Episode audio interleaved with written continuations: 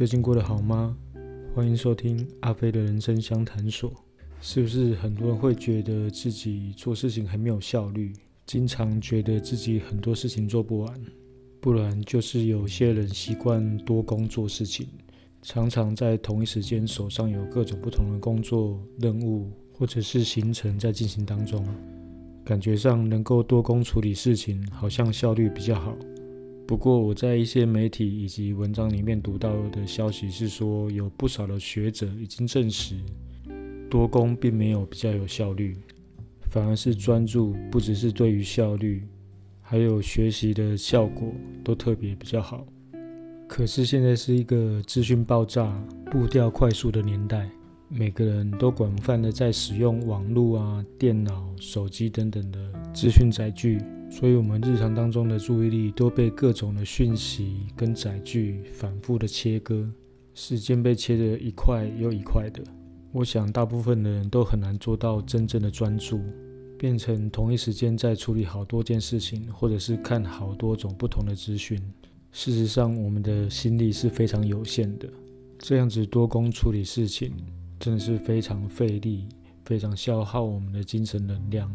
你一直长时间的多工处理事情跟资讯，相对的，我们脑中的资源就会很快的耗尽，成效也就越来越低。所以现在越来越多专家学者鼓吹大家要开始学习一次只要做好一件事。不过，当我们习惯步调快速。多工处理事情的时候，要我们重新学习专注处理好一件事情，对很多人来说确实是不容易。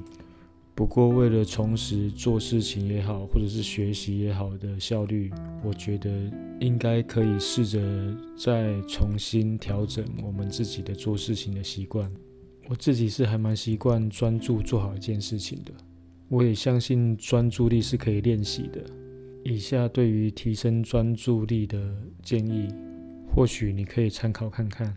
首先，可以试着定下一个清楚具体的目标，比方说做好十页简报，或者看完一本书的一个章节，还是做好一份表格。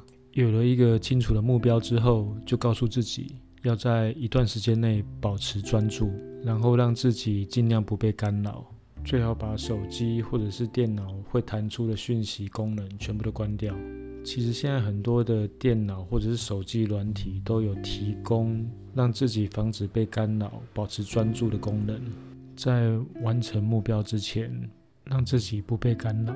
达成专注一段时间的目标之后，记得要给自己一点点奖励，可以让自己出去走一走、散散心，或者是跟朋友、同事聊聊天。或者是替自己倒一杯咖啡，鼓励自己专注的做好一件事情。一次专心做好一件事的好处，就是能够让我们对于单一的事情上面能够进行更深入的思考，还有更有余裕的处理。在没有干扰的状态下，我们更容易有创意的发生。在没有分心的情形下，我们的实力才能够更有效率的发挥。或者有人会说，实在有很多事情要同时要处理的。像这种时候，我可以分享我在我的作品《工作刚刚好就好》里面提到的一种方法，就是试着将眼前的工作分门别类。我一直鼓励大家要有逻辑性的思考。不过，所谓的逻辑，并不是什么唯物理论、形而上的概念那种哲学的用词。而是指对事物要有效率的归纳和架构性的思考。简单来说，就是要把事物分门别类，将工作架构内容想清楚。习惯用系统化来看待眼前的所有的工作，会有助于判断同时间处理许多事物时的轻重缓急，比较容易迅速的找出错误的环节以及能够优化的部分。我可以分享自己对于工作的思考逻辑，你可以试着参考看看。我会先将眼前所有的工作区分成两堆，重要的跟不重要的。第一步就这样很简单，就是把那些不重要的就不必再继续烦恼了，先把它们丢到一边。接下来就是把重要的部分做分类。分类的方法就是要看每个人的工作以及需求的不同来做调整，再找出适合自己的方法，把事情依不同的主题来做分类，将这些主题做有系统性的思考。以我自己为例，习惯把事情依时间用紧急的、日常的、临时的来区分。紧急的事情当然是优先处理，然后把日常该做的事情解决掉。临时加入的事情则是有空闲再来处理。每件事情都可以是内容，把它的架构做出不同的项目。比方说，要举办一场生日派对，要怎么完成这件事情？这时候大概可以分类成物品采购、人员以及节目，还有文件的准备等等。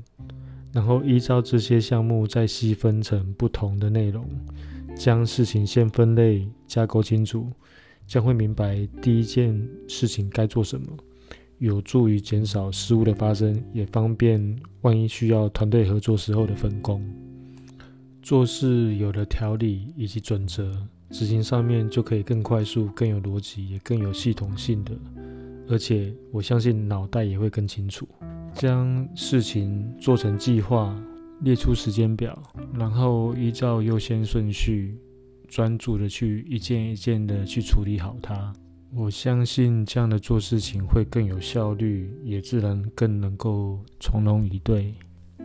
今天就聊到这里祝福你有美好的一天我们下集再见。